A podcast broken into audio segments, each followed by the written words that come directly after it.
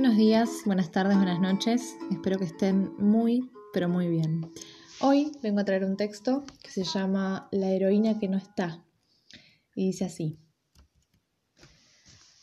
Me construí una superheroína que hoy está dormida, que cada vez que la voy a buscar está tapada hasta la nariz y me pide por favor que prenda la luz.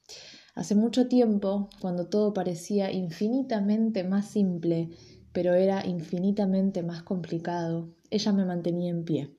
Cuando todos los pronósticos debían indicarme muerta, sepultada o al menos destruida, allí estaba ella bajo mi piel, haciéndome caminar bajo la lluvia sin sentirla, haciéndome construir una vida sin siquiera saber cómo. Y hoy, que no la siento más, que miro y veo huesos allí donde ella estaba, honestamente no sé qué hacer.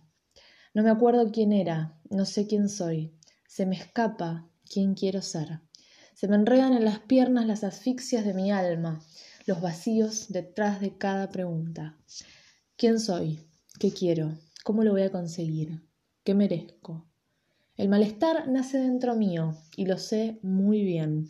Busco de vez en cuando algún chivo expiatorio, pero cuando el silencio marca el paso de los segundos, sé que viene el malestar aunque no haya nadie para llamarlo, nadie para echar culpas, nadie a quien obedecer.